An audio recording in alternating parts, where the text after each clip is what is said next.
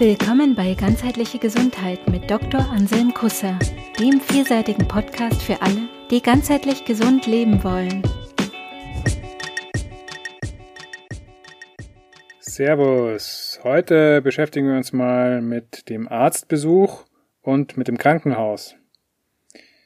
Wer von euch schon mal im Krankenhaus war, der weiß, das kann helfen, das kann aber auch schaden. Also der Zustand unserer Kliniken in Deutschland war ja schon vor der Corona-Krise in vielen Fällen relativ desolat. Jetzt hat sich leider äh, noch verschärft, weil ähm, bedingt durch die schlechten äh, Bedingungen während der Pandemie äh, haben jetzt noch weitere der ganzen, zum Beispiel des Pflegepersonals ähm, hat gekündigt offenbar. Es, der Pflegekräftemangel hat sich verschärft. Der war vorher schon äh, ein Problem und ist jetzt noch ein größeres Problem. Ähm, das führt dazu, dass die wenigen, die dort noch arbeiten, ähm, leider oft überlastet sind. Das führt zu Stress und das führt dazu, dass auch die Patienten diesen Stress abbekommen und ähm, die sollten eigentlich frei von unnötigem Stress sein, weil die wollen ja gesund werden. Ich habe da auch schon so einiges erlebt. Ich war auch schon ein paar Mal im Krankenhaus und ähm, irgendwann habe ich mir mal gedacht, das ist eigentlich ein Wunder, wie die Leute das schaffen, äh, dort gesund zu werden, so wie das in manchen Krankenhäusern läuft. Also da herrschen ja immer verschiedene Interessen ne, in so einem Krankenhaus und jeder ist sich selbst erstmal der Nächste, das ist klar. Das ist auch äh, ganz normal so, dass man von sich, äh, von innen nach außen geht. Das heißt, auch die Leute, die da arbeiten, die müssen auch für sich selber sorgen die müssen auch klarkommen. Die, die dürfen ja auch nicht krank werden dadurch. Das heißt, die müssen auch schauen, dass sie es so machen, dass es für sie okay ist. Und wenn die einfach dauernd ähm, am Limit sind, an ihren Kapazitätsgrenzen, ja, dann ist es halt auch begrenzt, was die leisten können. Also ich mache da auch niemanden direkten Vorwurf. Das ähm, liegt einfach auch bei uns in Deutschland leider an unserem Gesundheitssystem. Da müsste sich mal grundlegend was ändern. Ähm, da müsste auch die Politik reagieren und einfach aktiv werden. Mm, aber die Mühlen mahlen langsam und die Zahnräder sind zäh und äh, nicht so wirklich gut geölt und äh, an vielen Stellen ist auch noch viel Geld äh, im Spiel und so und manche haben da Interessen, dass es auch so bleibt und so weiter und so fort. Also ähm, das, was an vielen Stellen der Fall ist, ist auch hier der Fall, denke ich, in unserem Gesundheitssystem. Ähm, weg von den Problemen hin zu dem, was kann man jetzt tun.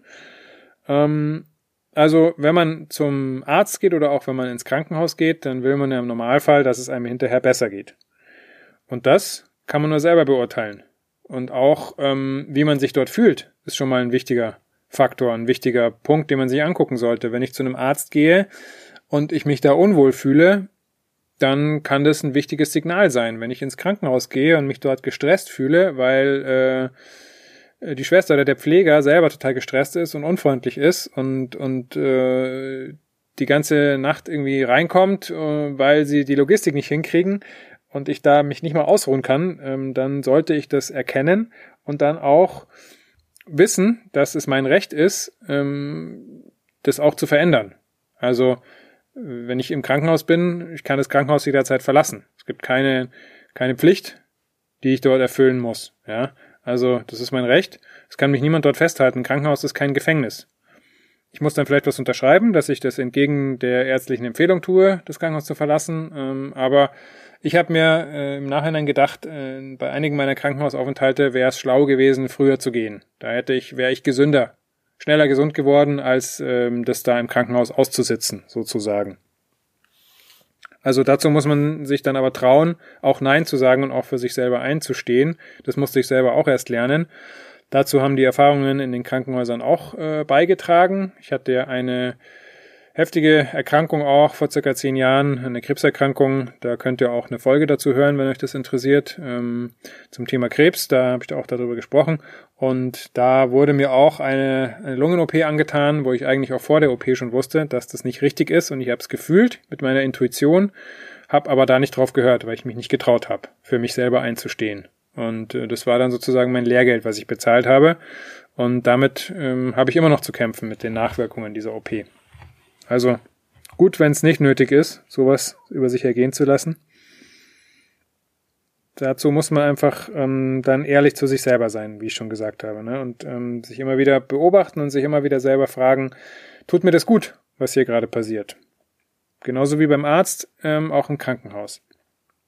Und wenn es mir nicht gut tut, dann gibt es vielleicht einen besseren Platz für mich. Vielleicht einen besseren Arzt, einen anderen Therapeuten, ein anderes Krankenhaus, vielleicht einfach eine andere Person in dieser Klinik, mit der ich mal reden kann. Ähm, weil die, das Zwischenmenschliche ist da wirklich sehr wichtig. Die Ärzte im, im, in der Antike, die haben das noch viel stärker benutzt, die Menschlichkeit, die Zwischenmenschlichkeit als Heilmittel. Heutzutage durch die, durch die materialistische Weltsicht heutzutage und durch, die ganzen technischen und pharmakologischen Möglichkeiten denkt man, man braucht es nicht mehr. Aber es ist immer noch die wichtigste Basis für Heilung, denke ich. Die, die, die zwischenmenschliche Beziehung und äh, die Werte und ähm, die Liebe und die Energie, die dadurch erzeugt wird. Man weiß zum Beispiel aus Studien, dass ähm, fehlende soziale Bindungen, also starke nährende soziale Bindungen, wenn die fehlen, dann verdoppelt das das Sterberisiko. Das ist mal heftig. Ähm, das Fehlen von starken sozialen Bindungen kann genauso gefährlich sein wie Rauchen und ist sogar gefährlicher als Bewegungsmangel oder Übergewicht. Das heißt, es ist ein tatsächlicher gravierender Faktor, der äh, die Sterblichkeit erhöht. Zum Beispiel auch, wenn bei wenn wenn wenn ähm, wenn man in der Gruppe ist und da sozial ausgeschlossen wird, ähm, oder wenn man negatives soziales Feedback bekommt. Also wenn einem jemand immer sagt, du bist als Mensch irgendwie blöd, du das was du machst ist scheiße oder äh, einen schimpft die ganze Zeit, dann werden im Gehirn die gleichen Hirnregionen aktiviert wie bei physischem Schmerz, also wie wenn ich mir wirklich körperlich Schmerz zugefügt wird. Und ähm, das Gehirn und der Körper wird da auch entsprechend drauf reagieren und Stresshormone ausschütten und so weiter. Und äh, Stress, der Körper, wenn er im Stress ist, ne, dann ist Kampf- oder Fluchtmodus, dann ist er nicht im Regenerationsmodus. Für die Heilung braucht er aber den Regenerationsmodus. Deswegen unter anderem ist es so wichtig, dass das auch sozial passt. Mit dem Arzt, mit dem, mit der Schwester, mit dem Pfleger, mit dem Menschen, mit dem man da zu tun hat. In der Situation, in der man ist. Genauso ist aber auch die innere Haltung wichtig. Manche Sachen kann ich vielleicht gerade nicht verändern, aber ich kann mein, was ich immer verändern kann, ist meine innere Haltung, mein Umgang mit der Situation. Wenn der Pfleger einfach gerade oft reinkommen muss nachts, weil er den Zimmernachbarn da irgendwie ähm, versorgen muss, ja, und ich mich jedes Mal tierisch aufrege, wenn er reinkommt, dann erzeugt das auch Stress. Das ist aber was, was ich natürlich beeinflussen kann. Ne? Da kann man zum Beispiel mit Atemtechniken arbeiten oder mit dem sogenannten Reframing, dass ich versuche, einen Sinn zu erkennen, den ich vorher noch nicht gesehen habe ja, der kommt jetzt rein, weil der andere Hilfe braucht und wenn er das macht und, und zu Ende machen kann, seinen Job, dann wird es dem anderen gut gehen und dann kann ich irgendwann schlafen. So könnte zum Beispiel ein Reframing sein. Reframing heißt, das Ganze in einen neuen Rahmen setzen. Also nicht in diesen Rahmen, das ist jetzt schlecht und stresst mich, was da passiert und ist schlecht, ist negativ für mich und belastet mich, sondern das ist was, was letzten Endes gut ist für mich. So könnte man das in einen neuen Kontext setzen. Also die innere Haltung kann man verändern ähm, das braucht manchmal ein bisschen Übung und das ist auch gut, wenn man das übt. Das kann man auch ähm, zum Beispiel in der Meditation üben. Ich mache das auch oft mit meinen Patienten in der Praxis, solche Sachen, dass auch wenn, wenn bekannt ist, dass vielleicht ein Krankenhausbesuch irgendwann ansteht, dass man sich schon vorbereitet auf solche Sachen. Vorbereitung ist wichtig. Ähm, Vorbereitung aufs Krankenhaus ist auch besonders dann wichtig, wenn man vorhat, ähm, als Paar oder als Frau eine Geburt im Krankenhaus stattfinden zu lassen. Da ist es besonders wichtig. Da weiß man schon auch dann genau, zu welchem Zeitraum man ins Krankenhaus gehen wird ungefähr, weil man ja schon den Geburtszeitpunkt so einigermaßen plus minus zwei Wochen ungefähr eingrenzen kann. Auch da ist es besonders wichtig, sich darauf vorzubereiten, auf die Krankenhaussituation, auf das, was einen da erwartet und ähm, sich genau zu überlegen, was man da will und was nicht. Mm, zu dem Thema gibt's auch eine Folge, die Folge zur Geburtsvorbereitung für Väter. Und ähm, auch auf meiner Webseite gibt's dazu viele Informationen, weil ich mich damit auch schon lange beschäftige und das auch ein ganz wichtiges Thema ist, auch in meiner Praxis für Familienbegleitung, diese Arbeit geburtsvorbereitend und geburtsbegleitend und familienbegleitend. Also ich habe gesagt, ähm, im Krankenhaus ist es manchmal stressig, auch beim Arzt ist es manchmal stressig, wenn da viel los ist oder wenn der Arzt selber gestresst ist, selber Angst hat, wenn die, die Pfleger und Schwestern und das Personal im Krankenhaus selber gestresst ist oder selber Angst hat, dann überträgt sich das auf den Patienten, auf mich, wenn ich dort bin. Wenn ich mich nicht schütze davor, das heißt, da muss man gut, denke ich, gut achten auch auf sich selber und gut sorgen für sich selber. Wenn ich gut für mich sorgen kann, ist das auch ein guter, eine gute Grundlage, um gesund zu werden. Da kann man was lernen. Ich habe schon von meinen eigenen Erfahrungen und meinem, meinen eigenen Learnings berichtet ähm, durch solche Erfahrungen. Wenn ich schon gut für mich sorgen hätte können, wäre ich vielleicht gar nicht erst krank ge geworden. Ne, das ist auch mal eine interessante Betrachtungsweise. Ähm, aber gleichzeitig Achtung vor diesem Begriff der Schuld. Ich bin jetzt schuld an meiner Krankheit. Schuld hilft dem nächsten Menschen was. Schuld, das ist im Sinne äh, des Rechtsstaats, da kann man mal gucken, wenn es um Schuld geht, ne, wer, wer kommt jetzt für die Kosten auf, die durch irgendwas entstanden sind, da macht es vielleicht Sinn, eine Schuld, aber im, im menschlichen Sinne macht für mich Schuld überhaupt keinen Sinn, es löst nur Stress und Unangenehmes aus und belastet. Also passt auf, dass ihr da nicht in die, in die Schuldfalle tappt. Grundsätzlich, wenn man mit anderen Leuten arbeitet, und so arbeite ich auch immer in meiner Praxis, ähm, ich kann jemanden, der zu mir kommt, nur Impulse geben. Ich kann nur die, ich kann nur Richtungen aufzeigen. Ich kann jemanden den Weg weisen. Ich kann sagen, hey, guck mal, deine Situation schätze ich so und so ein. Probier doch mal das, geh doch mal da lang. Probier doch mal diesen Weg aus, ja. Ähm, und ich kann dann begleiten auf dem Weg. Aber den Weg gehen muss jeder und jede Betroffene selbst. Ich kann niemanden zur Heilung tragen. Ich kann auch niemanden von außen heilen. Wenn jemand nicht heil werden will, dann kann man von außen machen, was man will. Ja, wenn der einen Grund hat für seine Krankheit und den Grund behält, dann wird er nicht gesund werden. Das heißt, das muss jeder selbst machen. Aber Begleitung ist möglich, Unterstützung ist möglich, Impulse von außen sind möglich.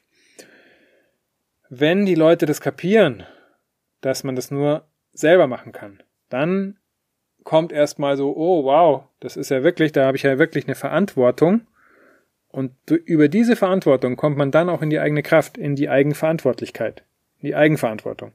Dann kann ich mein Schicksal in die Hand nehmen und auch was verändern dran. Dann kann ich gucken, okay, was ist mein Weg, was probiere ich aus? Dieses Medikament oder diese Therapie oder ähm, diese alternative Heilmethode oder vielleicht verändere ich einfach mein Leben, vielleicht gehe ich einfach raus aus dem Stress, den ich in meinem Leben habe und der mir nicht gut tut, vielleicht bin ich am falschen Platz in meinem Leben, vielleicht erfülle ich nicht meine Bestimmung in meinem Leben, in diesem meinem Leben das sind alles Sachen, die man sich angucken kann. Darüber habe ich auch in der Folge über Krankheit und Heilung schon ausführlich gesprochen. Und auch, ähm, wie ich gesagt habe, in der Folge über Medikamente habe ich das schon angesprochen. Es ist wichtig, immer im eigenen Weltbild zu arbeiten. Ja. Also, was ist mein, meine Vorstellung von, vom Leben, wie das funktioniert, von Gesundheit, vom Körper, vom Geist, von den Zusammenhängen und in diesem Weltbild, in dem, was für mich Sinn macht, da sollte ich arbeiten. Wenn ich noch voll im, im materiellen Weltbild hänge, weil ich da einfach Entwicklungs, ähm, von der Entwicklung her noch, äh, noch nicht so weit bin, dann braucht mir niemand irgendwie kommen und was erzählen von ja, mein Body und so und äh, Geist und Körper. Wenn ich daran nicht glaube, dann wird das für mich wahrscheinlich nicht funktionieren. Bis auf eine Ausnahme. Wenn ich gerade an der Grenze bin zur nächsten Entwicklungsstufe, dann kann so ein Impuls schon eine Hilfe sein, über die Grenze drüber zu kommen und auch dann ins nächste Level der Entwicklung zu kommen und dann auch wieder neue Möglichkeiten zu haben, meine Probleme zu lösen.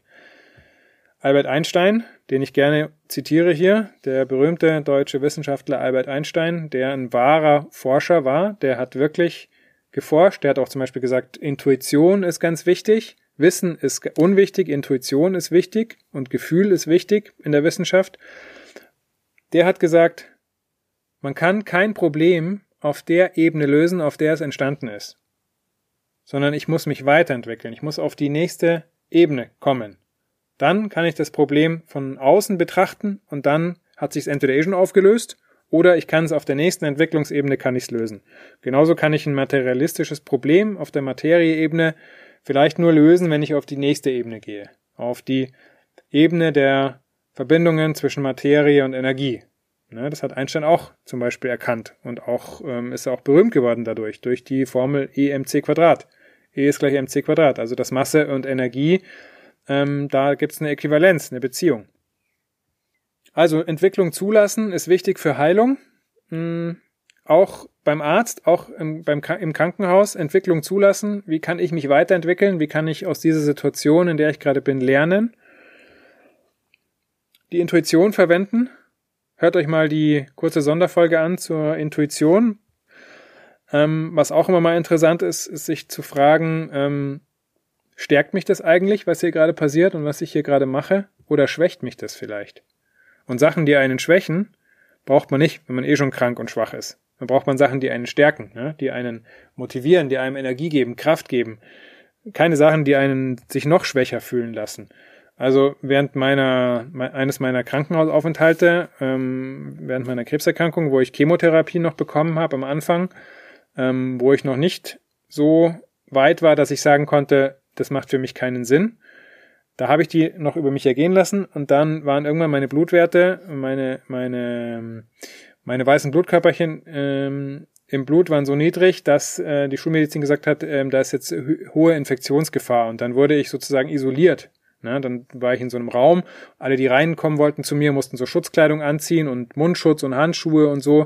Und ähm, jetzt heutzutage nach Corona ist es ähm, haben wir uns daran gewöhnt, an sowas. Aber am Anfang war das auch noch ein großes Problem, denke ich, ne? Mit diesen ganzen Hygiene, Mundschutz, oh Gott, alles ist gefährlich für mich, die ganze Umwelt ist eine Bedrohung für mich. Was macht das mit mir? Das suggeriert mir, dass ich total schwach bin. Vielleicht sogar schwächer, als ich wirklich bin.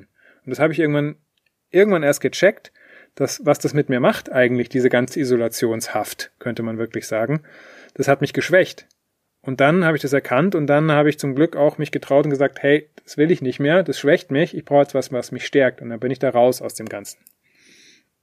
Also überlegt mal, was da passiert. Stärkt euch das oder schwächt euch das? Auch was das, was Leute zu euch sagen beim Arzt oder im Krankenhaus. Wie die mit euch umgehen. Stärkt euch das oder schwächt euch das? Zum Thema Arzt. Es gibt den äußeren Arzt und es gibt den inneren Arzt. Jeder Mensch hat einen inneren Arzt. Und der weiß, was einem gut tut und was einem hilft. Was, was einen gesund hält, was einen gesund werden lässt über den inneren Arzt habe ich auch schon eine kleine kurze Folge gemacht. Fragt doch mal euren inneren Arzt, ob das, was gerade passiert, Sinn macht. In diesem Sinne.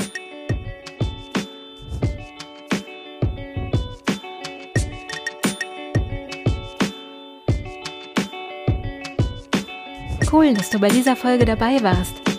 Wenn sie dir gefallen hat, abonniere den Podcast. Gibt es ein gesundheitliches oder persönliches Thema, das du angehen möchtest? In einem kurzen, kostenlosen Vorgespräch kannst du gemeinsam mit Anselm herausfinden, ob eine Zusammenarbeit Sinn macht. Den Kontakt zur Praxis für ganzheitliche Gesundheit findest du auf praxis-kusser.de.